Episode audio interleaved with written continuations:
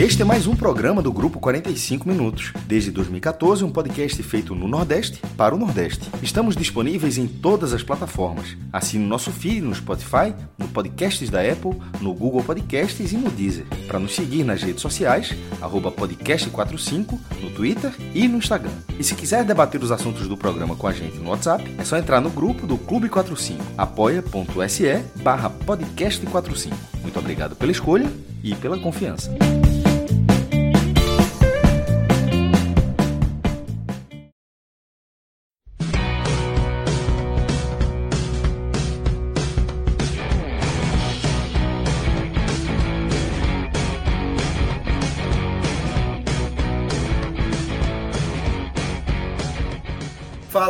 Ligada aqui no podcast 45 minutos. Estamos começando mais um programa nessa noite de quarta-feira, 21 de dezembro. São 10 horas e 25 minutos. Eu sou o Lucas Liosi. Estou aqui com Luca Laprovítera, meu quase xará, e Tiago Minhoca, os dois lá em Fortaleza, na capital cearense, eu aqui no Recife. É, nessa conexão aí, meus amigos, para a gente falar do Fortaleza. Hoje o programa é basicamente dedicado ao Fortaleza. A gente está, depois de Copa do Mundo, a gente está dando aquela é, é, reaproximada aos poucos dos nossos clubes. Daqui a pouco começa a temporada. Já fizemos um programa ali com um balanço é, do, que, do que foi feito até semana passada ali de contratações. Temos outras atualizações é, nos nossos clubes. A gente vai trazer isso mais para frente, mais, mais próximo aí do pontapé inicial. Mas hoje, Minhoca, a gente traz o Fortaleza como tema central, porque, é, entre alguns assuntos, a gente tem um muito importante, que é o Fortaleza conhecendo aí o seu caminho é, nessa briga na Libertadores. Fortaleza que entra na pré-Libertadores, é, tem duas rodadas aí até se garantir mais uma vez na fase de grupos. E hoje teve o sorteio lá pela Comembol e Fortaleza conhece o seu adversário, Deportivo Maldonado, é o primeiro adversário, e passando, pega o Cerro Portenho ou o. Esqueci o nome do time, é. Curicó Unido. Curicó. Curicó Eu acho que é o time é. que o Búfalo, que estava no esporte. Sério? Está. Eu vou checar aqui, mas eu acho que é isso. Ih, rapaz, olha aí. O Búfalo é. está no Curicó. É, mas, é melhor pegar o Cerro Portenho. É melhor pegar o Cerro Portenho, porque aquele pênalti lá do, Vai, na final da Copa do Nordeste cobrar, pode, pode ser cobrado. Pode ser cobrado. Turma vai cobrar. Mas, Minhoca, como é que você viu aí? Queria que você trouxesse sua análise inicial. Como é, que você, como é que você viu esse sorteio e esse caminho, o primeiro caminho do Fortaleza, obviamente começando pelo Deportivo Maldonado, e mais para frente a gente pode falar aí é, sobre esse segundo passo, que é Cerro Portenho ou Curicó. Lucas, eu tenho falado em vários locais, lá na rádio, e até em outros, outras lives que eu tenho participado, que quando estava na última rodada, quando o Fortaleza ia pegar o Santos, eu não estou bem lembrado, e eu, é o que eu tenho falado, se foi antes ou se foi um pouco depois. Eu fui fazer a junção de todas as equipes que estariam na Libertadores, imaginando que o Fortaleza pudesse enfrentar, e quando eu vi boa parte das equipes que iam disputar aquela fase seletiva, porque o que, que eu estava imaginando? Não, Fortaleza disputou a Libertadores é, no ano no caso esse ano 2022 e disputou a sul-americana caindo ali na primeira fase em 2020 é, eu acho que Fortaleza deve ser segundo pote tal porque dependendo dos clubes que vão disputar essa fase da Libertadores capaz de Fortaleza pegar um time pesado logo na segunda fase. Mas quando eu comecei a observar os clubes que estavam disputando era muito clube ou que muito tempo não joga ou que geralmente disputa essa fase preliminar nessa fase de segunda, primeira fase, e geralmente cai, né? Assim, geralmente não chega na fase de grupos, ou equipe estreante, que é o caso do Deportivo Maldonado, que o Fortaleza vai enfrentar. Então, assim, eu falei, pô, para o Fortaleza, na teoria, vai ter um adversário muito acessível. E eu já tinha projetado também, lá naquela última rodada, quando o Fortaleza vence o Santos, de que o Fortaleza tinha alta possibilidade de ser o pote 1, que foi de fato confirmado. Então, o Fortaleza vai ter, já teria, de uma certa forma, um adversário acessível para uma segunda fase. É quase como se você fosse imaginar, porque é, o Fortaleza está enfrentando uma equipe que possivelmente pudesse pegar, por exemplo, numa Sul-Americana. Porque olha que coisa, várias equipes tradicionais do futebol sul-americano vão jogar Sul-Americana. Entre elas, os clubes brasileiros, São Paulo, Santos. No Uruguai, por exemplo, o Maldonado está aí na Libertadores. O Penharol é que está na Sul-Americana. LDU, por exemplo, né, disputando mais um ano de Sul-Americana. Emelec, por exemplo. Então, assim, tem muita equipe forte que foi para a Sul-Americana, equipe tradicional, digamos assim. E equipes praticamente iniciantes ou sem muita frequência né, de disputar Libertadores vão disputar essa segunda fase, o que eu achei muito propício para o Fortaleza. Só que entrava um segundo ponto de análise, que é, dentre essas equipes acessíveis, o que é que Fortaleza precisa? Eu até imaginei que para o Fortaleza o melhor é uma logística boa, ou seja, nada de enfrentar uma viagem muito distante, entrar interior adentro de um, de um país, algo muito distante da capital. O Maldonado, por exemplo, é de Punta del Leste, entendeu? Então, assim, é, não é uma logística complicada, entendeu? Fortaleza já foi para o Uruguai, foi para o Peru, é, foi para o Chile, né? E agora indo para o Uruguai. Uruguai ainda não, só Argentina. Uruguai ainda não. Não, eu sei, exatamente. Eu tinha falado do Uruguai, foi? Foi. Mas, enfim, Mas, enfim Argentina, Chile é, e o Peru, né? Que tinham sido até então os adversários que o Fortaleza tinha enfrentado internacionalmente em competições oficiais. E o Uruguai é um acesso que não é tão complicado, né? Por exemplo, tinha algumas equipes que poderiam ser melhores, possivelmente o cara bobo da Venezuela, geralmente a Venezuela não, não faz é, grandes é, campanhas e tal, e o cara bobo, se eu não me engano, é a segunda ou a terceira vez que vai estar disputando, a terceira ou quarta vez que está disputando essa fase seletiva da Libertadores e geralmente caiu. Ou seja, seria um adversário muito bom para o Fortaleza. Mas eu acho que em termos de logística, ir para a Venezuela e tudo mais, seria mais complicado. Mas, por exemplo, poderia dar uma equipe peruana, como por exemplo, Esporte um Caio, Altitude, boliviana, equatoriana. Então, nesse caso, era complicado. O que se desenhava, e aí, olhando, obviamente, nesse caminho do Fortaleza, é passando dessa segunda fase, o adversário da terceira fase já seria chato de toda forma.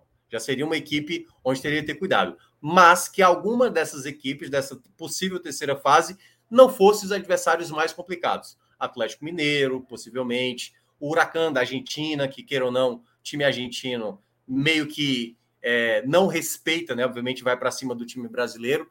E das opções acabou vindo o Cerro Portenho, ou no caso, como você falou, o Curicó Unido, que eu acho que seria assim uma surpresa se eliminar o Cerro Portenho. Então eu acho que ficou bem desenhado para o Fortaleza esse caminho para a fase de grupos. Vejo favoritismo, mas outro ponto que eu também tenho destacado, o Fortaleza não pode fazer desse jogo contra o Maldonado do Uruguai uma partida dramática, certo? Fortaleza é o favorito, Fortaleza tem que se preparar bem para esse jogo, mas não pode criar de um confronto acessível um bicho de sete cabeças. O confronto onde o Fortaleza tem que pensar com mais cuidado e cautela é a partir da terceira fase, mas para isso tem que ter, tem que apresentar aquele futebol que se espera do Fortaleza contra o adversário iniciante, claro, é, como eu costumo falar, né? Depende como cada um se observa. Como o Maldonado olha o Fortaleza e, obviamente, como o Fortaleza olha o Maldonado quando a bola rolar. Luca, olhando o que aconteceu no né, sorteio, primeiro o Maldonado, depois essa possibilidade de Curicó ou Cerro. Para você, ficou de bom tamanho? É, são confrontos acessíveis para o Fortaleza, que o Fortaleza entra ali em pé de igualdade. É, como é que você analisou é, esses, esse caminho com essas duas, duas pedras aí para Fortaleza ultrapassar, Lucas? É, obrigado, Lucas. Boa noite a todos. Né? Cara, é, o Fortaleza primeiro tem que passar por uma pequena sombra, né? É, que é a sombra de vencer um mata-mata sul-americano. Foi eliminado pelo Independiente na Copa Sul-Americana de 2020, foi eliminado pelo Estudiantes ano passado, é, esse ano ainda na Libertadores, nas oitavas, né? É, o Maldonado, claramente, é um, é um time bem inferior aos outros dois tradicionalmente, mas não é nenhum time bobo, né? Foi no, nos dois campeonatos uruguaios desse ano, ficou em terceiro lugar. Né? Não, não é um time bobinho. É um time de empresários, né? um time que, por exemplo, já teve passes, por exemplo, do Alexandro, do William José, do Calheri. É, são jogadores que pertencem ao, ao Maldonado. Claro que os principais jogadores sequer jogam lá algum dia, mas ainda é, um, é aquele time que tem alguns bons valores. Se eu fosse fazer uma analogia, seria uma Tombense um pouco mais de um pouco mais de sucesso dentro do futebol uruguaio, é, até porque é bem menor, né? É, mas é um time que é perigoso, é um time que no segundo semestre só perdeu duas partidas, né? Com o time reserva no Campeonato Uruguai, perdeu para o Cerro em casa e, se eu não me engano, perdeu na Copa do Uruguai para o Boston River, se não estou enganado, por 2 a 1 fora de casa. Dentro das oito derrotas do ano, só duas no segundo semestre. É um time que também passou por um grande segundo semestre. É um time bastante enjoado, bastante difícil de jogar contra. É, é um time que perdeu algumas peças, está com um técnico novo, está se remontando para essa temporada. O Fortaleza já tem uma base que está aí junto há alguns meses. E pra, o que eu gosto de salientar, né, que, eu, que eu acho muito importante, é o, o Fortaleza ele é um bastante experiente frente ao Fortaleza ano passado. Né? Se a gente for olhar, todo o grupo já jogou Libertadores. Né? Se não jogou Libertadores, com o Fortaleza jogou para outros clubes, como o Pedro Rocha, como o Thiago Galhardo. Talvez algum um outro reforço ainda não tenha passado por Libertadores, é, como a possibilidade, por exemplo, do Gabriel Poveda, que está sendo negociado, né? mas é, não chegaria para ser titular, né? tendo o Galhardo e o Silvio Romero. Então o Fortaleza ele tem um grupo que está mais acostumado hoje a jogar esse tipo de competição do que um ano atrás. A gente sentiu muito isso, por exemplo, contra o Colo-Colo. E eu acho muito importante uma situação. O Fortaleza ele estreia fora. É, normalmente eu gosto do Fortaleza estreando em casa. É, Fortaleza, nos últimos anos, sempre que estreou em casa, se deu melhor decidindo fora. Exemplo, o acesso né, à Série C para B e é, jogos clássicos da Copa do Brasil nos últimos anos. É, porém, é, dessa vez eu gosto do Fortaleza decidindo em casa. Porque o Fortaleza ele precisa construir o resultado no Uruguai. O Fortaleza não pode, ele não pode, ele não vai poder se complicar no Uruguai. Ele não pode perder do Uruguai, ele tem que conseguir o resultado lá e trazer o Maldonado para cá.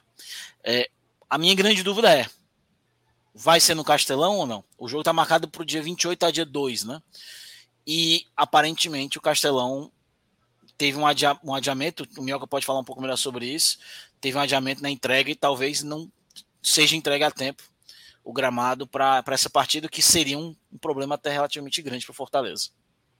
É, só para passar, é, se não me engano, acho que já tem um pouco mais de uma semana isso. Foi dito é, de 60 a 70 dias seria essa entrega. Fazendo as contas da época que foi esse anúncio, dá muito próximo do jogo do dia 28 de fevereiro, dia 1 de março ou 2 de março, a depender do, do calendário que vai ser estipulado ali pela Comembol. Então, é, eu acho que o melhor para o Fortaleza seria, obviamente, né, que já tenha um jogo antes do Fortaleza na Arena Castelão. Até para os jogadores sentirem um gramado, o um novo gramado. Para também não ser um jogo muito novo para todo mundo. Então, acho que o pior para o Fortaleza seria se ele vem, por exemplo, se ele empata lá no Uruguai e ele vem para cá, é, para a Arena Castelão, tanto ele quanto o Maldonado, embora ele já conheça clima e tudo mais, vai ser um período possivelmente de muita chuva é, aqui no estado, né? Quando chega nesse período. Então, o melhor para o Fortaleza é já estar tá habituado com certas situações é, que ele já conheça ali do gramado, né? Não, aqui melhorou, aqui piorou, dependendo se tiver muita chuva, entender qual é a parte do gramado onde está mais empoçando, se por acaso acontecer, mas teoricamente não deve acontecer isso, né? Pelo menos se espera isso. Mas a previsão é que seja ali dias antes. Se for 60 dias, dá tempo de ter um jogo antes do jogo contra o Maldonado na Arena Castelão. Se for 70, é bem no limite, sem poder atrasar esse cronograma. Se for além de 70 dias, aí, como disse o Luca, pode não acontecer na Arena Castelão, mas a impressão que eu tenho, certo? A impressão que eu tenho é que eles vão tentar agilizar o máximo possível, porque é um jogo muito valioso, muito valioso para o Fortaleza. Então eles vão tentar apressar o máximo possível isso. Até porque eles querem entregar o clássico, o jogo para o clássico, né? A inauguração programada é para o clássico do dia 6, né? Seria, seria primeiramente para o clássico do Campeonato Cearense. Só que aí esse aí é muito difícil que aconteça. Também que aí acho que vai acontecer. É, acho que está marcado para dia 8, né? Acho que é dia 8, se eu dia não me engano. 6, não? Dia 6, não sei. Eu, eu, sei que é comecinho de fevereiro. Comecinho de fevereiro. É. Não, tá acho previsto. que isso também não vai rolar. É, eu acho que vai acontecer o do campeonato da Copa do Nordeste. E aí tem um ponto interessante, Lucas e Luca, que é o seguinte: é, o calendário do Fortaleza ele é bem dividido para se programar. Porque é o seguinte: logo no início, em janeiro, o Fortaleza basicamente vai trabalhar muito com o Campeonato Cearense. esse é o período para o Voivoda, na minha avaliação, fazer uma boa mesclagem com os jogadores para ir ganhando ritmo, ganhando entrosamento, até porque o time eu acho que até se conhece muito bem, não vai ter tanta mudança assim. Para, primeiramente, se terminar em primeiro da fase de grupo do Campeonato Cearense, duas datas vão folgar para o Fortaleza, que são as datas da segunda fase do Campeonato Cearense. Porque o primeiro colocado já vai direto para a semifinal, que é bom para o Fortaleza. Por isso que eu estou dizendo, o Fortaleza tem que aproveitar logo o mês de janeiro para dar encaminhada logo na primeira colocação do seu grupo, para não precisar de duas datas a mais no seu calendário. Isso aliviaria, alivia, aliviaria muito para o Fortaleza.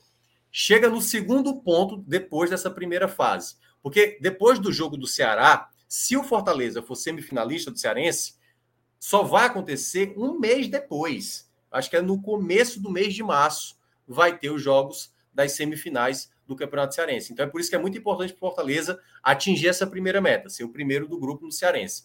Depois, em meio a isso, ele vai ter o foco na Libertadores, em meio aos jogos do, da Copa do Nordeste, tentando rodar o elenco. Porque, por exemplo, vai ter o jogo do Bahia no meio de semana, uma semana antes desse jogo de ida lá no Uruguai contra o Maldonado. Eu, se eu sou Fortaleza, time principal contra o Bahia jogando fora de casa. Jogo na Bahia, time principal. Quando for jogar no final de semana, que é também jogo pela Copa do Nordeste, aí, e o jogo é dentro de casa, é contra um time que ainda virá da pré-Copa do Nordeste, que está programado. Esse time que for jogar em casa, aí o time é alternativo. Para você ter uma semana de preparação para enfrentar o Maldonado lá no Uruguai. Eu faria dessa forma. Time principal contra o Bahia, descansa no final de semana, coloca o time B para jogar o time principal contra o Maldonado. E aí, e aí é onde entra o segundo clássico que o Luca estava mencionando. O clássico da Copa do Nordeste, ele é entre o jogo da volta do contra o Maldonado na Arena Castelão e o primeiro jogo, se o Fortaleza passar para a terceira fase da pré-Libertadores. Então, que pode ser, digamos, se for o Cerro Portenho, o jogo é na Arena Castelão, o primeiro jogo. Se for contra o Curicó Unido, aí o primeiro jogo vai ser lá no Chile. Então, imaginando, vamos, vamos na, na base da lógica. Cerro Portem, Fortaleza, enfrenta o Deportivo Maldonado no meio de semana. Final de semana, o clássico contra o Ceará pela sexta rodada da Copa do Nordeste, para depois. Podem garantir vaga. É, o Cerro Portenho. E aí é bom lembrar, e é por isso que eu, eu falei dessa coisa do Fortaleza precisa antecipar processos para não gerar problemas futuros. Ele tem que chegar nesse clássico da sexta rodada meio que se dando o luxo de colocar um time alternativo, quem sabe até um time reserva, dado que ele foi nas cinco primeiras rodadas da Copa do Nordeste bem, certo? Se ele se Eu duvido muito. Eu duvido pode, muito. Não, é, eu estou falando de cenário. É o mundo ideal, o mundo ideal. É, o mundo ideal. Aí o torcedor já fala, eu duvido, não vai rolar. Não, é, vai rolar. não é porque assim, e aí trazendo. Não vai, não vai rolar. Nunca. É uma fase algum... poupar contra o Bahia.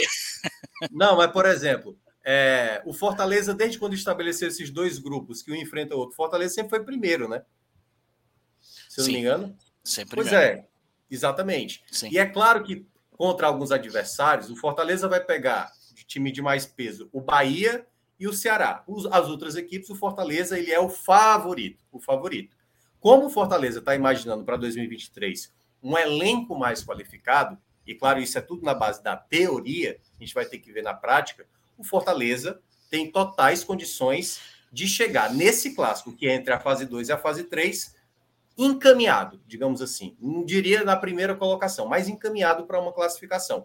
E geralmente, o Lucas sabe muito bem disso, o primeiro clássico que acontece na Copa do Nordeste, fase de grupos, é o empate maroto para Ceará e Fortaleza.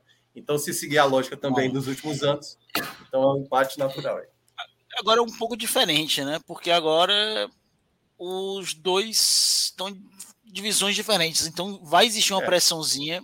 Porque o Fortaleza não vence o Ceará há 21 anos na Copa do Nordeste, né? desde 2001.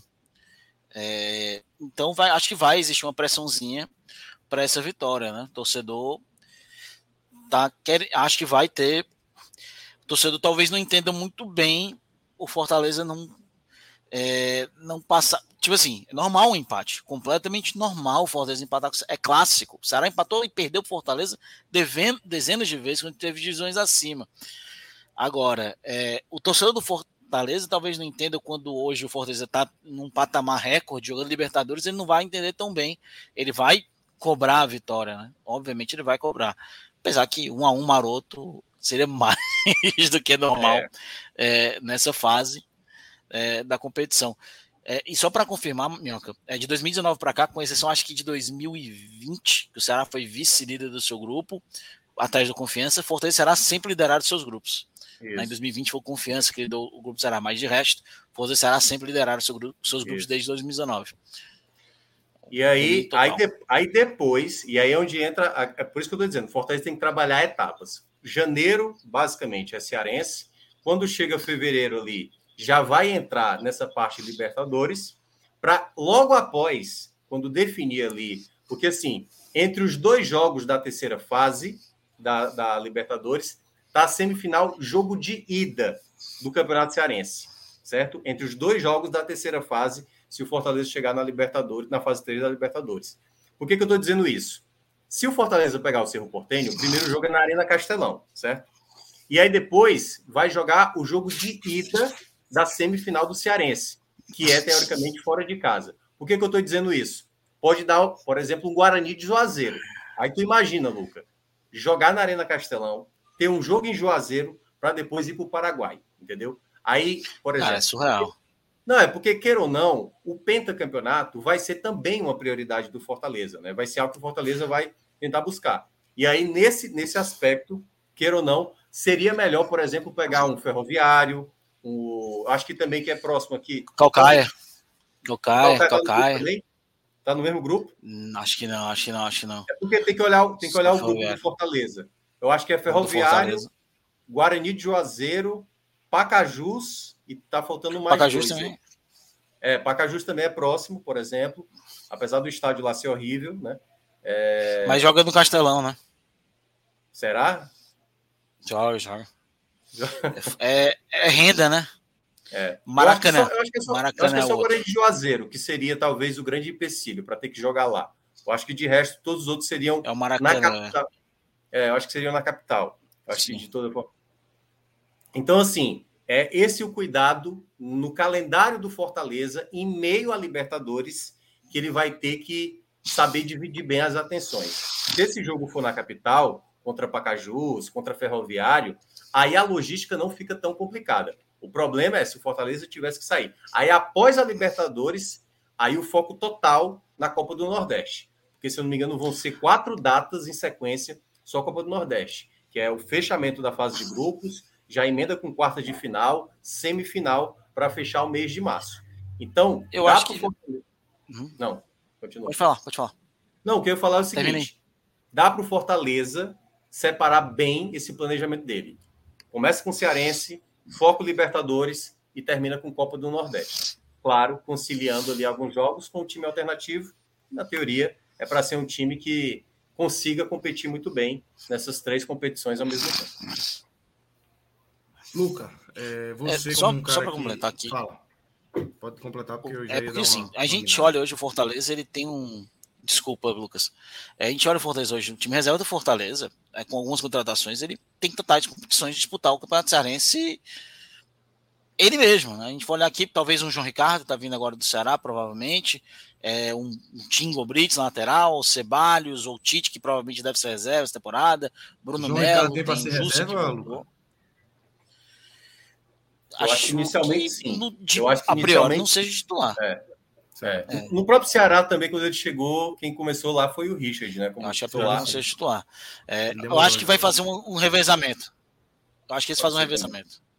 E aí tem aí o Sacha, que também nem é sempre titular, o Jussa, que tá voltando agora, que a gente vai ver como é que responde numa nova temporada, apesar de a gente não sabe se fica. É, tem Moisés, tem Romarinho, tem Romero. Eu acho que é um time mais do que capaz de jogar um campeonato cearense. Tipo, com muita tranquilidade né? É, com muita tranquilidade mesmo. Então, o Fortaleza vai ter que, em alguns momentos, saber que ele vai ter que jogar com o time todo reserva, mesmo, e aí só pincelando alguns titulares, né? Porque, cara, o Fortaleza tem hoje um bom time reserva, claro que ainda precisa de contratações, precisa de meia, precisa talvez de um outro ponta direita, que hoje só tem um Pikachu, precisa de um zagueiro, precisa de um lateral esquerdo, Mas o Fortaleza tem um bom time para estar tá jogando com um time reserva, sim, durante algum, até fases decisivas do Campeonato Cearense. É, então, é, esse olhar vai ser muito importante é, durante a temporada. Lucas, à vontade, cara. Desculpa te interromper ali na, na hora. Não, não. Pontua, bem pontuado. Eu queria é, te chamar, Lucas, para você dar uma apresentada aí. Não sei se você já conseguiu mergulhar de cabeça, mas eu sei que você é um cara estudioso aí do, do futebol, do futebol sul-americano também. O que é que existe nesse Maldonado? Assim? A gente sabe que é um time que passa por mudanças, teve uma mudança de treinador, é, mas o que, é que, o que é que tem nesse Maldonado que, que pode preocupar?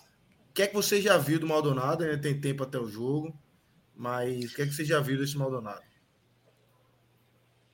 eu vi muito pouco do Maldonado. É um time que a base, né, exceção de um, alguns jogadores, é muito jovem, né? Tem ali como a dupla de zaga, o Pagano e o Tealdi, são jogadores já mais experientes. É, alguns jogadores tem ali, é, o, por exemplo, alguns jogadores mais jovens, como o cara, o Rodrigues, 18 anos, atacante alto, 1,90m, é, que se destaca um pouquinho. Ele lembra um pouco o Isidro Pita, que jogou no, no, no, Juventude esse ano. Tem o Borges, que jogou no futebol brasileiro no Rio Grande do Sul também. É um reserva muito utilizado também, atacante, 36 anos. É um time que mescla alguns jogadores de certa experiência, ali, seus 30 e algumas coisas, é, com alguns jogadores mais jovens, né? afinal, um clube de empresários. Né? É, então, é um time que tem uma jogada aérea forte, uma jogada aérea bem forte, perigoso nisso é, mas tem um, um, jogo um pouco lento. É, muita gente gosta de dizer que o futebol argentino é catimbado. Para mim, os dois futebols mais catimbeiros da América do Sul se chamam Chile e Uruguai. E o Maldonado não é diferente. É um time que bate bastante, é um time que é muito forte.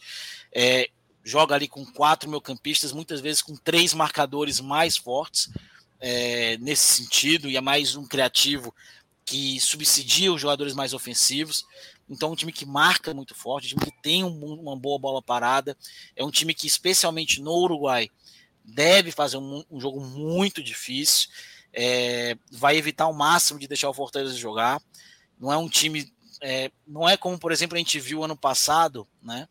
O City Torque, né? Que é um time que tocava a bola bonitinho, grupo City. Não, é um time mais estilo uruguaio, um time que joga em cima, que marca forte, marca sempre em linha de três, ev tenta evitar triangulação. Então vai ser um jogo muito difícil para o Fortaleza.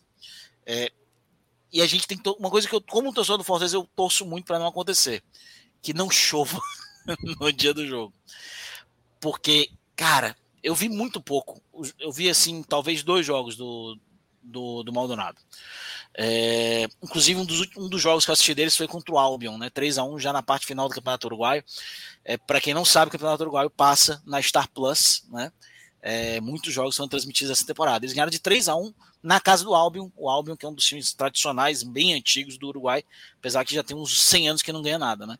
É, então, foi um jogo que eles jogaram bem, é, de marcação muito forte. Mas isso é o time de 2022. Chegou um treinador novo, um cara com passagem, mais de 250 jogos por categoria de base na seleção uruguaia. É, vamos ver como ele reage, como ele faz esse time jogar.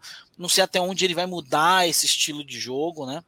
É, mas se for baseado no time de 2022, vai ser um jogo duro, vai ser um jogo talvez ali muito parecido com o que o Alianza Lima fez aqui em Fortaleza, o Thiago Minhoca lembra bem, um jogo de muita força, um jogo de muita bola parada, de muita bola longa também, é, para chegar na, nas costas da defesa, um jogo onde o time forçava muito o jogo aéreo do Fortaleza, não deixava infiltrar e era muito prevalecente no jogo aéreo.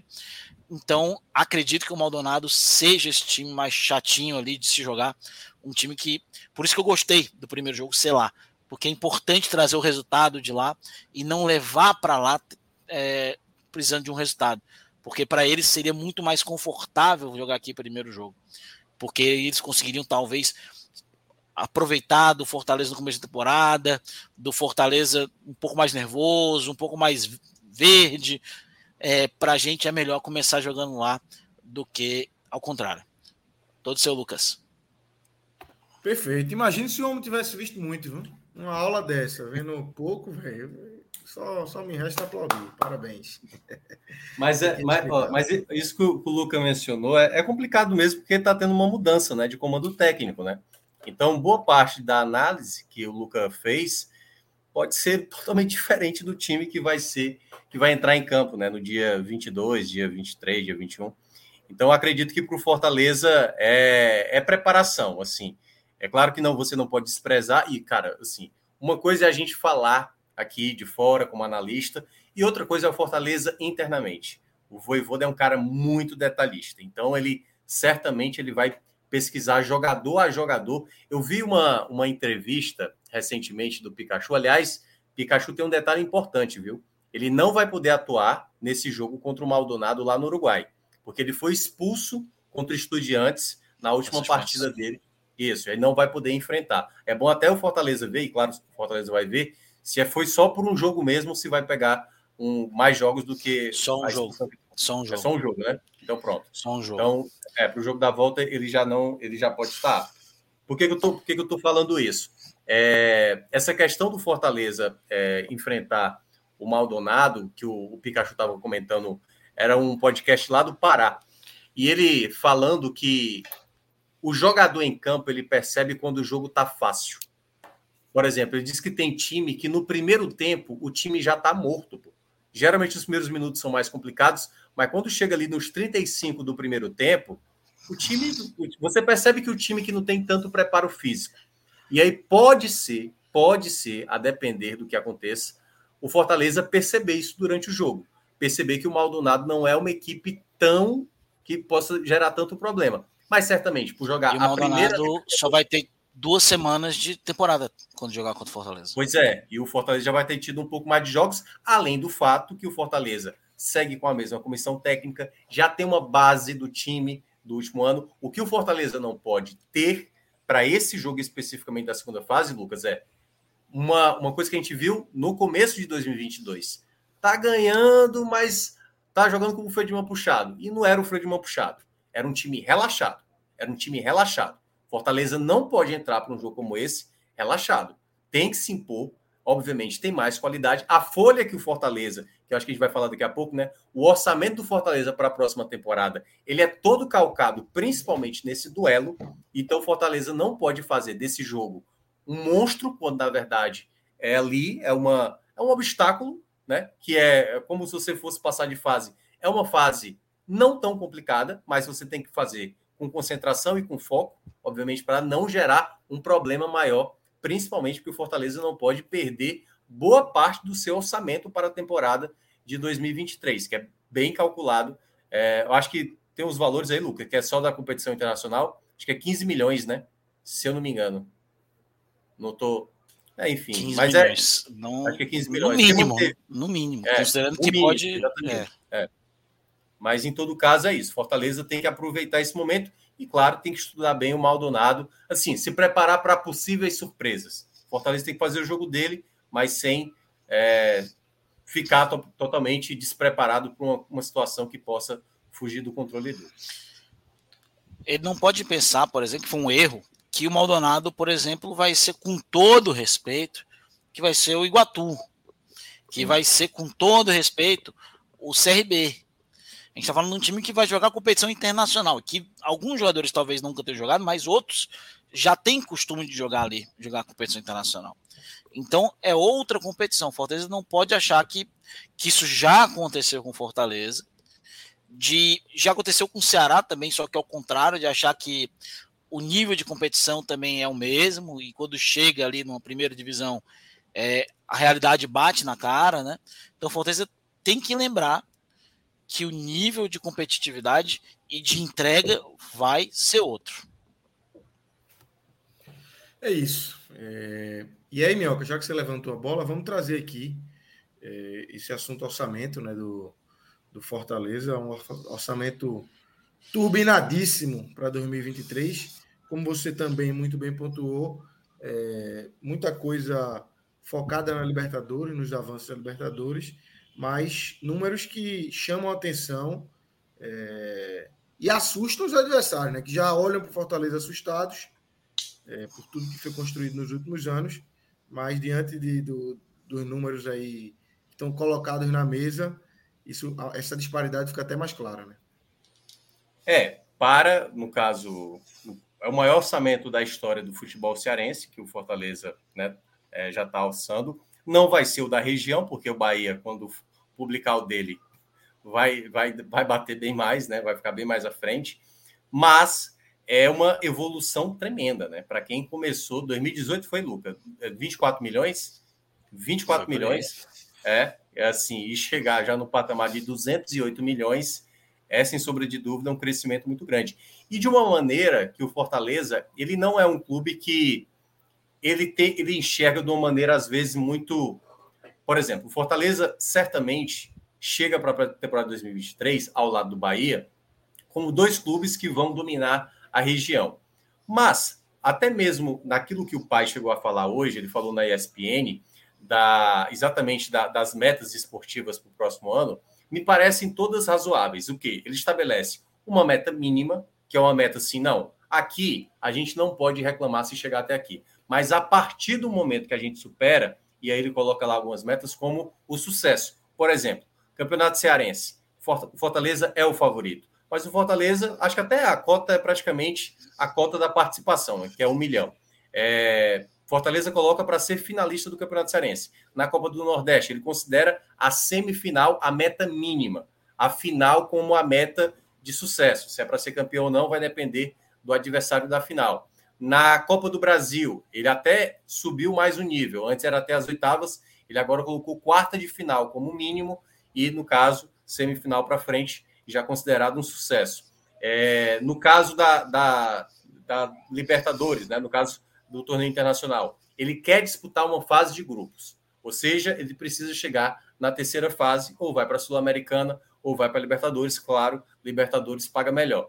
E aí, obviamente, ele considera isso a meta mínima. O que, que ele, pre ele pretende tentar chegar, por exemplo, numa fase mais adiantada, como, por exemplo, ele chegou numa oitava de final da Libertadores, e ele pode também, se for para a Sul-Americana, chegar numa fase também de mata-mata. E no caso do brasileiro, ele colocou de novo a Sul-Americana, só que um ano, esse ano 2023, um ano bem mais complicado. Né? É claro que Fortaleza hoje é considerado uma das melhores equipes né, do Brasil, porém, é bom lembrar que não vai ter, por exemplo, o Ceará, que era, por exemplo, em termos de logística, mais é, era menos uma viagem para o Fortaleza ter durante a temporada de 2023. Então, esse orçamento que o Fortaleza faz tem alguns percentuais de maneira muito significativa por exemplo, comissão técnica, praticamente dobrou o valor. E eu acho que de maneira merecida. Se tem hoje um alguém no Fortaleza de contratação e que, obviamente, o Fortaleza, nessa disputa, né, para convencer o Voivoda a ficar,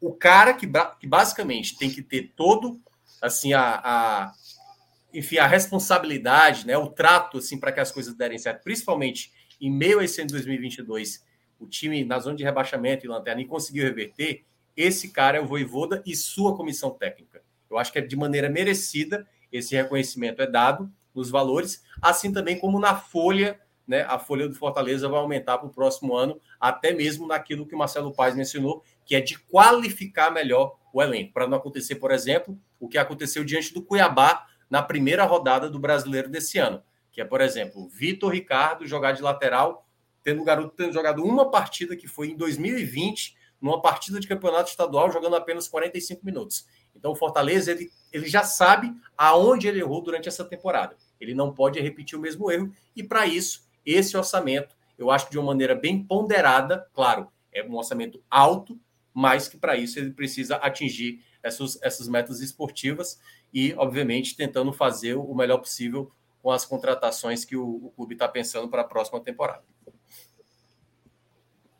Já vai aí, Luca, já emenda aí. Pois é, cara, 208 milhões, se eu não estou enganado, né? O orçamento né? recorde. É, cara, é muita, é muita grana. Eu nunca imaginei que é, ia rodar tanta grana lá no Fortaleza. É, até porque eu vivi então, o Fortaleza em tempos bem diferentes, né? É, então é até eu não tenho nem roupa para isso, né? Para comentar um negócio desse. É, mas é, é um pouco diferente, né? Que a gente vai já entrar nessa questão da SAF, né? O patamar que o Fortaleza alcança, sendo um clube nordestino, e a gente fala de Fortaleza, mas Fortaleza ela, não, ela tem muita gente rica, mas ela ensina uma cidade rica, por se dizer. Né? Ela tem uma concentração de renda muito grande, mas a boa parte da população não é uma população rica. É, então a gente é uma grande surpresa um clube daqui conseguir esse, esse patamar financeiro. É muito dinheiro de premiação, Fortaleza se baseia muito nisso, de é, transmissão televisiva, né? É, Libertadores, Copa do Nordeste, que devia ser mais, o Campeonato Estadual, que deveria ser mais, mas aí não vamos entrar aí nesse, nesse quesito. E o Fortaleza, ele atinge um patamar muito grande, muito importante, muito organizado, em todos, e uma coisa muito interessante. O Fortaleza ele trabalha com orçamentos, tendo nos últimos quatro anos superado os orçamentos em três deles, né? Nos é. últimos, só não superou em 2020, porque foi o ano da pandemia, não tinha o que fazer. É, mas em 2019 superou, 2018 superou o orçamento, 2019 superou o orçamento, 2021 superou o orçamento, 2022 superou o orçamento. Claro que a gente não sabe se vai superar ou não, vai depender muito do resultado esportivo. Mas mesmo na lanterna da Série A desse ano, o Fortaleza já estava superando o seu orçamento na temporada 2022. É, o torcedor do Fortaleza ele continuava indo para o estádio, ele continuava comprando, é, comprando é, o material do, do, do time, o, sócio torcedor não caía. É, eu mesmo estou renovado aí até março, meu sócio torcedor. É, R$ 39,90. Vou dar uma chorada aí, vamos manter essa promoção aí para poder renovar até março, pelo amor de Deus, que tá caro. R$ 39,90, que é o recarga, é o, é o pobre do pobre. É, então, é uma grande surpresa. É, e é um grande orgulho também ver o, um trabalho que começa lá atrás, onde chega hoje no Fortaleza.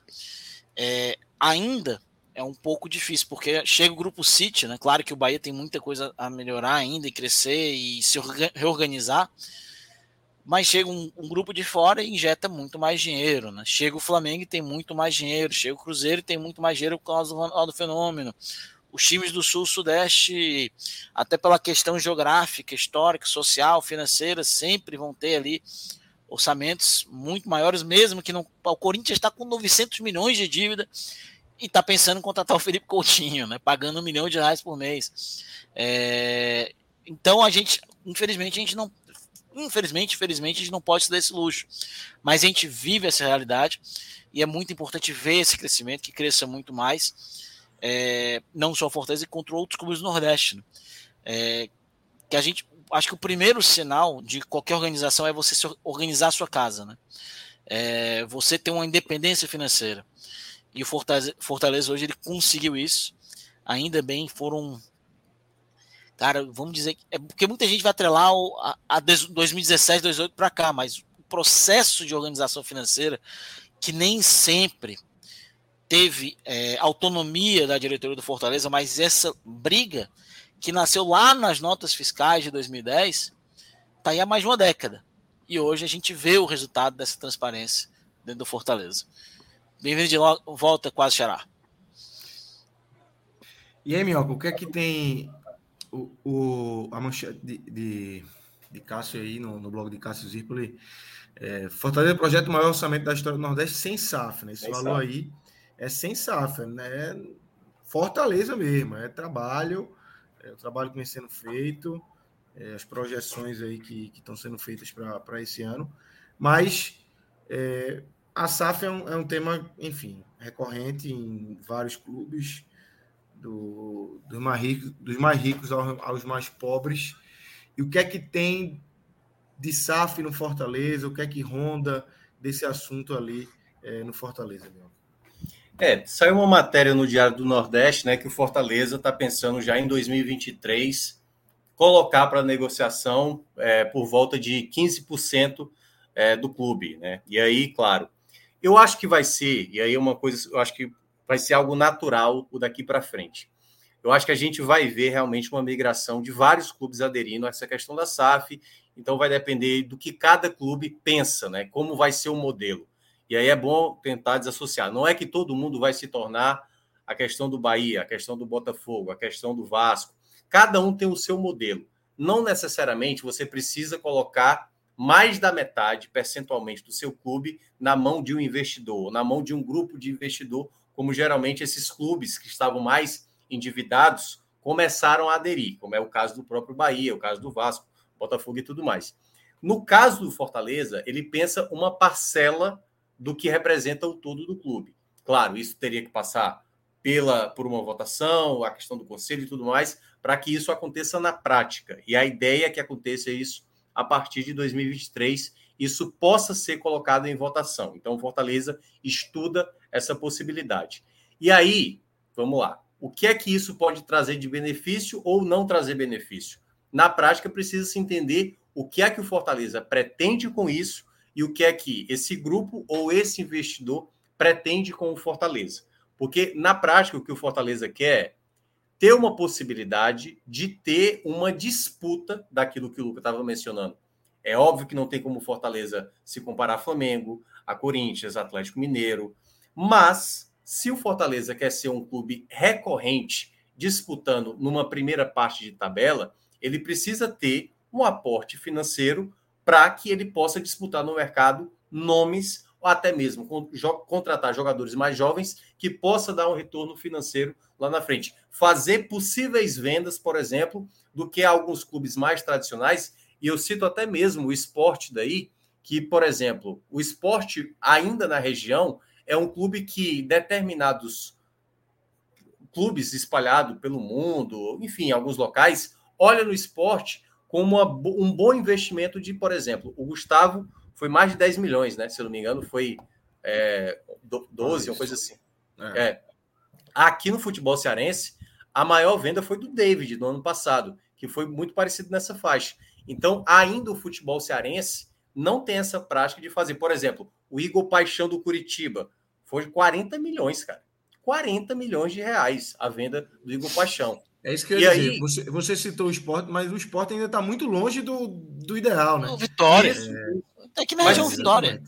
É, é mas até assim, uns anos atrás. É, o Vitória conseguiu vender, vender lá o, o Lucas Ribeiro, que até hoje está no Ceará, também por um valor imenso, entendeu? Mas é, é assim, é algo que ainda a né? região. Né? É, a região ainda precisa ser esse foco e começar também a revelar jogadores jovens que possa ser, por exemplo, um Hércules, se fosse talvez num, num cenário onde o Fortaleza tem um poder de barganha muito grande, talvez saísse por 25 milhões, um valor assim, onde o Fortaleza acreditasse, não, esse jogador é fundamental para mim, ele só vai sair com esse tipo de quantia. Então, ainda não chegou nesse patamar. E eu acho que na ideia, se é para trazer um investidor que seja responsável por uma fatia do Fortaleza, buscando né, o clube, obviamente, disputar em meio a, a, a, a, esse mercado que é muito inflacionado, é muito inflacionado. Então, eu acho que o Fortaleza pode ter um ganho, mas aí tudo vai depender desse andamento. Agora, essa decisão me parece que vai ficar para 2023 e, obviamente, os sócios torcedores aptos também vão acabar escolhendo se essa decisão é o caminho que o Fortaleza merece traçar. E como é que isso tem caído na torcida, Luca? Qual é, a, é o sentimento para esse tipo de, de, de, movimentação? Movimentação que começa a ser feita, poucos clubes ainda no Brasil, é, alguns com sucesso, outros ainda engateando. A gente vê o Botafogo, enfim, é, por mais que tenha um contexto, mais notícias aí que o Botafogo está atrasando salário, é, mesmo com o SAF. E eles é, compraram o Lyon lá, né, também. O texto. Isso, foi, exatamente, foi. Exatamente. É, como, é que, como é que isso tem caído aí na torcida do Fortaleza ou não é um assunto do dia, digamos assim? É, Primeiro, Lucas, é, o torcedor do Fortaleza ele foi acostumado por muitos anos. Né? O Fortaleza ele viveu os anos 90 muito ruins. Né? E nos anos 2000 teve aquela reconstrução do Jorge Mota e depois começaram. É, começou a farra dos das benesses. Né? Primeiro a Santana Têxtil, né, que fez o time ser muito vencedor em 2000 e 2004, dois acessos é, três títulos cearenses, um vice, campanha ainda na época de destaque na Copa do Nordeste, de destaque na Copa do Brasil, para um futebol ainda muito pobre. Depois chega o Ribamar Bezerra, dois, por dois anos. Santana volta sem, o mesmo, sem a mesma força, sem o mesmo apelo. E o Fortaleza ele caminha com as próprias pernas ali nos anos 2015, 2016, e vem aí o Luiz Eduardo Girão também nesse sentido. Né? É, em 2017, por alguns meses e desde 2018 para cá o Fortaleza ele se estabiliza e consegue crescer com as, per pernas próprias, sem ninguém, sem nada, sem pensar é, em ninguém botando dinheiro à, à torta direita. É, SAF não seria uma novidade para o Fortaleza. É, legal, é, legalmente seria a primeira vez, mas pessoas que praticamente mandam no clube, tem o clube como dona, não seria a primeira vez. Não é. O torcedor do Fortaleza é mais do que familiarizado com isso. O torcedor do futebol cearense é mais familiarizado com isso, né? Não esquecer, é, por exemplo, o Fortaleza teve o Ceará com a Icatu Hartford, é, o Ferroviário também teve ali nos anos 90 uma família que, que bancava o clube também, num tempo de muita glória. Então, é, não é uma novidade, né? Acho que não é uma novidade para ninguém. É, e o torcedor do Fortaleza ele sempre gostou da ideia de ter uma pessoa que chegasse aqui e gastasse dinheiro no clube. Acho que o torcedor, quando ele pensa em SAF, ele pensa: ah, o cara vai chegar aqui e a gente vai contratar, por exemplo, o Felipe Coutinho, por exemplo. Vai pagar um milhão por mês do Felipe Coutinho. É, imagina, por exemplo, as loucuras do fim dos anos 90, quando chegava a MSI e prometia o Batistuta no Flamengo, ou, ou prometia o Sidorf no Corinthians, ali no, na época que o Sidorf era um jogador de futebol europeu. É, o MSI, né, que chegou aqui, trouxe o Tevez, trouxe o Mascherano, promessa de argentino, o Roger Guedes, que tinha acabado de voltar de Portugal, o Carlos Alberto, que era um jogador que era titular do Porto, né, é, campeão Roger europeu Flores, né? recentemente, o Roger Flores, Roger Guedes não, Roger Flores, o Carlos Alberto, que tinha feito gol em final de Champions, era titular do Porto quando saiu para o Corinthians, né, é, então acho que o torcedor talvez se apegue a esses casos, né? Que não é bem isso. Em 2020, por exemplo, veio a história do Ivan Savides, que é o dono do PAOK, um clube empresa do futebol grego. Para quem não está familiarizado, procurar dono de clube grego é, ameaça juiz no gramado com revólver. É ele. É... Esse é o Ivan Savides. Somente. E... Somente. Então teve esse zoom, zoom, zoom na época. Ano passado, é... e até esse ano ainda teve... tiveram algumas conversas do grupo do Liverpool, né, que estaria observando o Fortaleza, o grupo do Liverpool que está vendendo partes do Liverpool, né, o Liverpool tem partes à venda, é, apesar que eles não estão vendendo o Liverpool, né, eles estão vendendo partes minoritárias, né, do Liverpool, mas aí estão dizendo que o Liverpool está à venda porque gostam de fazer é, é, manchete. Então, o torcedor ele vê a SAF, algumas partes de uma forma muito iludida, e outras veem com certo é uma certa desconfiança, né? Porque a gente finalmente ganhou independência e vem um grupo de fora. O torcedor não entende muito isso. Acho que tem que ter mais debates sobre o, o tipo de modelo que o Fortaleza tem que, dessa, é, dessa SAF, quais são as contrapartidas. Já se fala em 15%. O que eu sei, isso é uma informação extraoficial, não confirmada por ninguém dentro do Fortaleza. É que o Fortaleza já se prepara para a SAF. Fortaleza é, já pediu que alguns funcionários-chave é, fizessem aulas de inglês, né, já se preparando para a SAF. É, mas isso são informações extraoficiais, nada confirmado. O Fortaleza, pelo visto, deve fazer essa votação esse ano. Nada com caráter de urgência. Acredito que o Fortaleza tem que ter muita paciência, ver quem vai ser o grupo que vai chegar junto do clube, quais são as contrapartidas, porque SAF não é sinônimo de sucesso, né? Figueirense é um caso clássico de um clube de empresa, quase faliu, bateu na Série C, apesar que não era SAF, era um modelo bem próximo. Belenenses, que é um modelo da SAD, que é o modelo que a, a SAD portuguesa é o modelo muito próximo do modelo SAF brasileiro, muito próximo do modelo SAF brasileiro, aquele copia só não faz igual, né? É, e a gente, e cara, ter dinheiro e ser SAF não é sinônimo de sucesso. O Vasco acabou de gastar mais de 30 milhões em em, o, no Piton lá do Corinthians e no Léo Pelé. Gastou 30 milhões em dois caras que, velho, não existe. É, o Thiago Minhoca tá aqui dando graças a Deus que o Léo Pelé foi pro Vasco. Por des... lucrou 17 milhões no Léo Vascaíno foi bom demais, assim. Porra, é Léo Messi com Pelé. Esse cara deve ser monstro, porra. Deve ser jogador de. É. Por isso que o Vasco pagou tanto. Ah, isso aí é uma coisa que o, o Luca mencionou que às vezes é importante destacar, né? Porque realmente pode ser que no futuro o Marcelo Paz já até falou assim, ele acha que só Flamengo e Corinthians não vão aderir ao modelo SAF porque são dois clubes gigantescos que, que não haveria necessidade para tal. É, isso acontecendo no futuro, vai ter futuramente SAF sendo rebaixada, SAF disputando Sim. Série B, SAF subindo, é. então vai, vai ser algo talvez recorrente. A questão toda vai ser como trabalhar isso.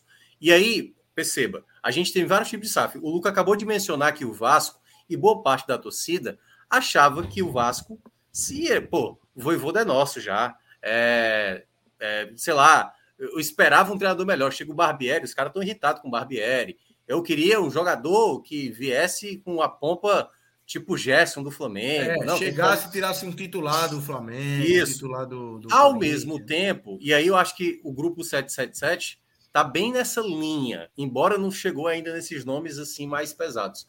Mas tem a SAF que é o estilo que o Bragantino tá fazendo, que o Bahia assemelha isso, jogadores mais jovens, potenciais jogadores que possam ser uma futura grande venda.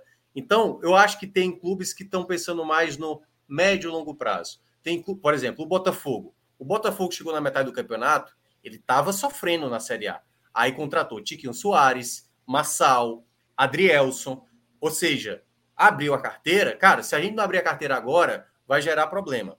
Para alguns clubes, tem uma paciência. E aí vai depender também do andamento e, principalmente, se é controlado por uma pessoa apenas. Porque, por exemplo, o Bahia agora com o Grupo City se por acaso tiver um momento como aconteceu com o Botafogo, a torcida passa a cobrar, vai ter paciência, o time, dependendo do contexto, mais próximo da zona de rebaixamento, dentro da zona de rebaixamento, por que foi fazer isso? Então é algo muito novo no Brasil, que a gente vai só aprender com o tempo. Mas não me parece que o Fortaleza está fazendo aquela coisa radical de tipo, não, vamos colocar mais da metade do Cuba Vento. O que tem na nota do, do, da própria matéria lá do Diário do Nordeste é que o Fortaleza ainda quer ter a gerência do próprio clube, né? Que esse percentual por seriam só 15%. Isso. o que, é, 15%. o que, é que seria o que é que seria desse 15% aproveitado? Porque tem que ter uma boa relação desse investidor para ter esse ganho que o Fortaleza pretende ter nos próximos anos. E aí, quem sabe, se por acaso algo dê muito certo, pode pensar em botar um percentual maior, tentar recomprar esses 15%. São coisas que a gente só vai saber mais à frente. Perfeito. É, eu duvido Lucas. muito que o Fortaleza aceitasse, por exemplo, um termo. Opa, desculpa, Lucas. Eu duvido muito que o Fortaleza aceitasse um termo, por exemplo, do Bragantino. Né, de mudar de símbolo, de mudar de, de nome. O torcedor do Fortaleza tem um, um pertencimento muito grande né, é, junto do clube, né?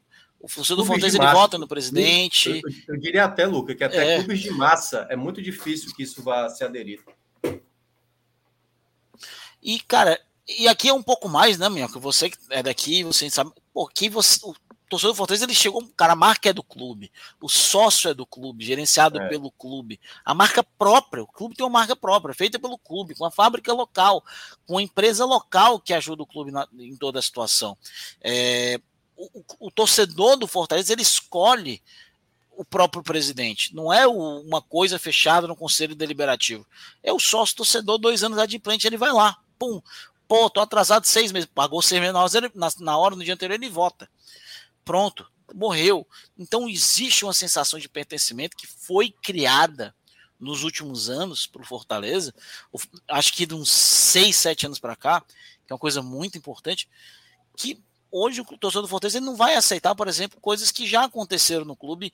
É, por exemplo, em 2007, o Fortaleza virou uma barriga de aluguel do Atlético Paranaense, por exemplo. Hoje ele não aceitaria isso.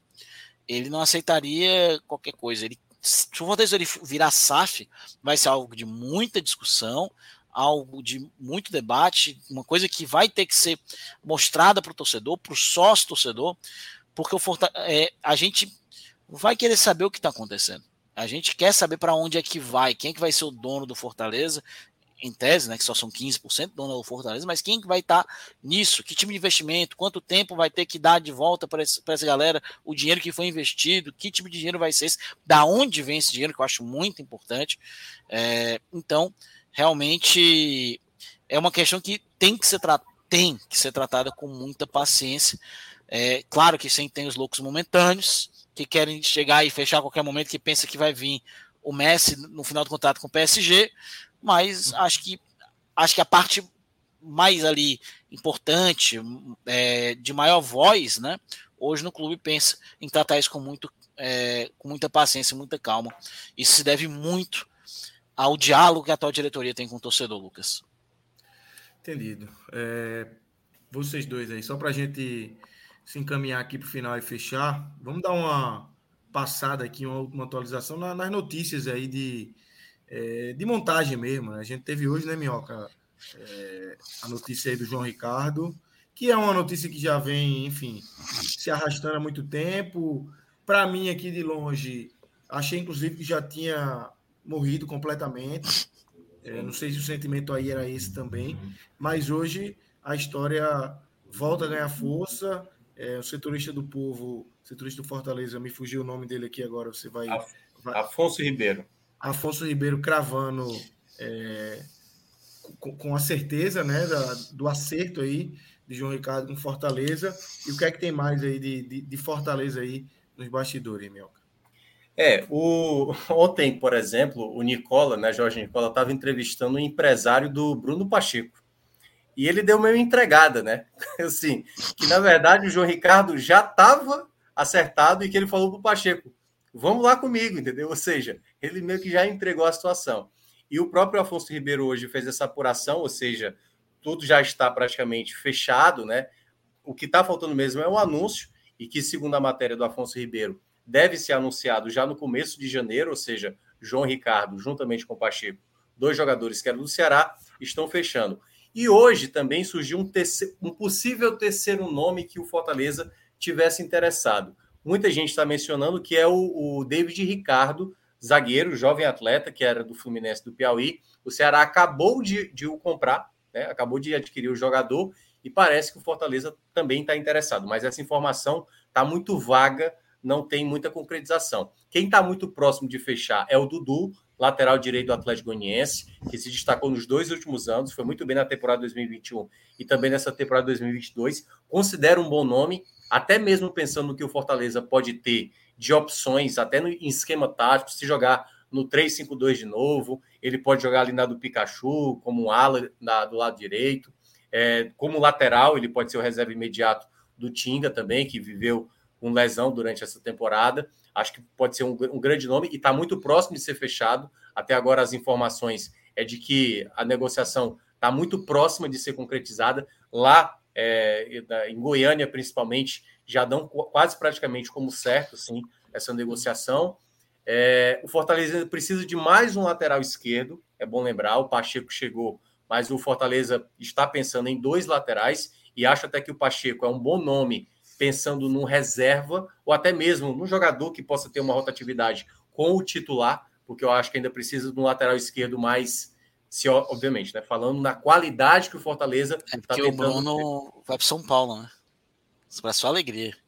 Ah, o Bruno Melo, né? Eu não sei ainda não. Até agora, até agora oh. o Fortaleza está querendo empurrar, mas até agora. Bora, pois o homem quer.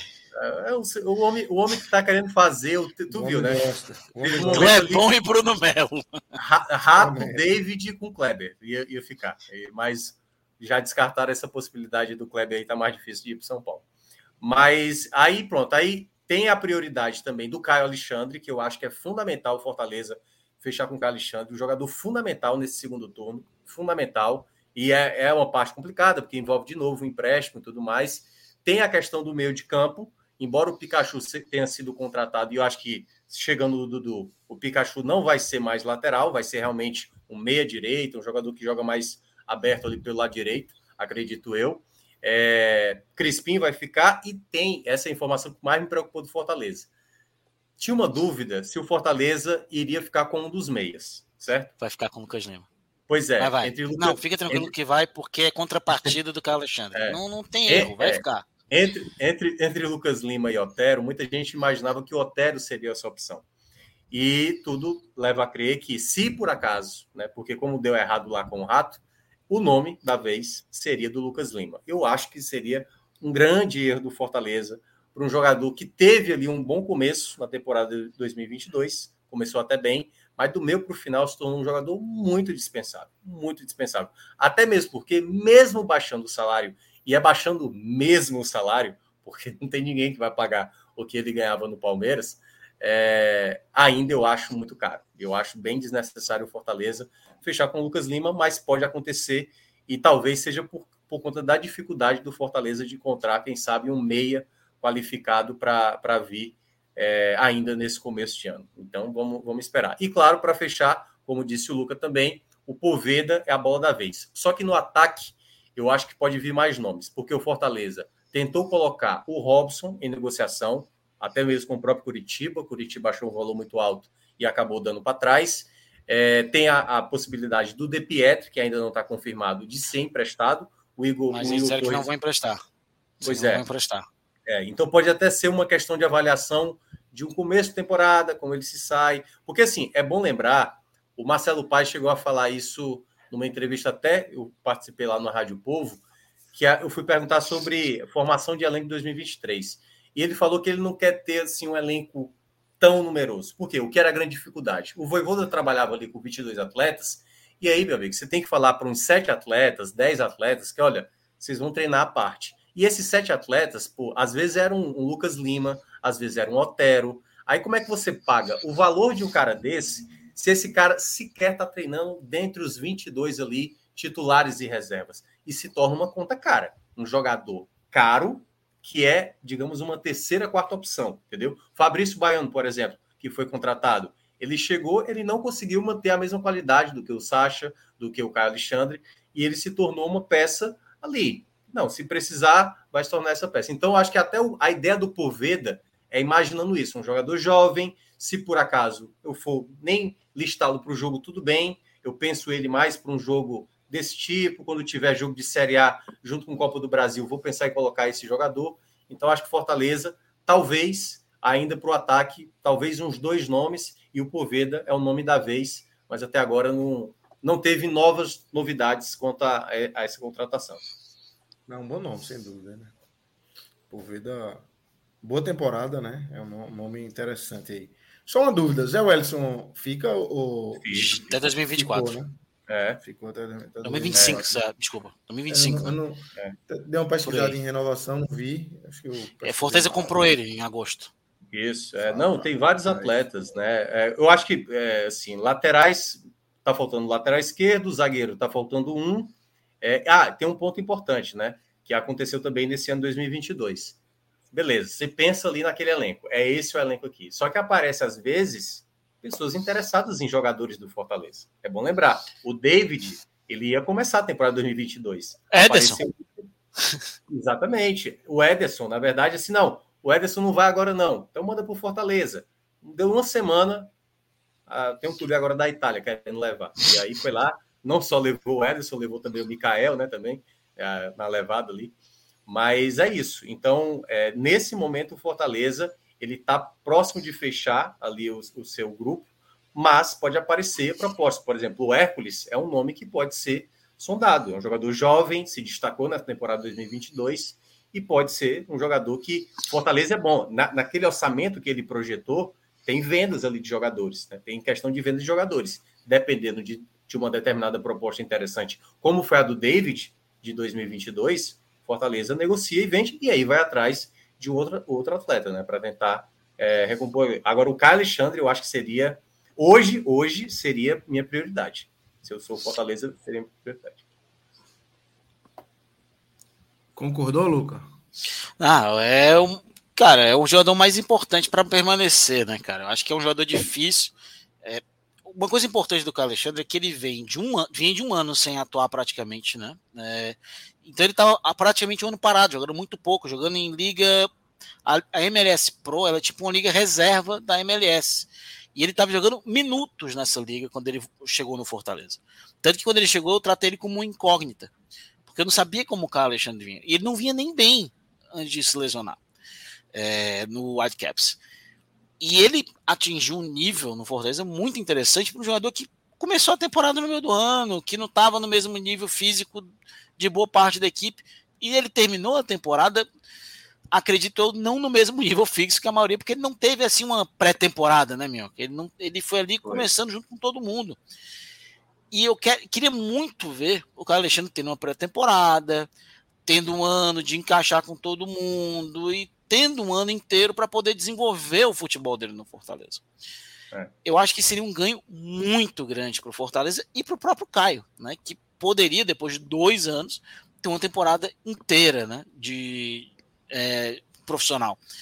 Então, eu não, para mim, cara, Caio Alexandre e um lateral esquerdo são é. assim os dois mais importantes é. de longe. É. E o meia, né? Também dá para colocar também, quem sabe. Cara, o meia. meia. É porque, tipo assim, eu não sei se ele vai jogar com três volantes, né? Acho que nossos Sim. melhores jogos foram com três volantes, é. inclusive com Hércules ali, mas eu gostaria de um meia. É. é se bem que o Pikachu, cara, o Pikachu é voltando agora. Meia. Né? É Pikachu voltando agora. Tem. É. Não tem meia. É porque assim, mercado, assim, eu vejo muito, Luca, que o Voivoda ele tem assim de dois a três esquemas que ele pode trabalhar. O 352, né, que foi mais usado em 2021 e o começo de 2022. O 4-3-3, se imaginar três jogadores do meio de campo, dois caras abertos e, e ali o Galhardo mais à frente. E o 4-4-2, né, imaginando ali um, dois, três volantes com mais um meia e tal, imaginando ali uma composição diferente ali com dois atacantes. Então tem combinações aí que o Fortaleza pode tentar. O, o John Carvalho lembrou aí da história do Breno Lopes, atacante do Palmeiras. Vamos lá.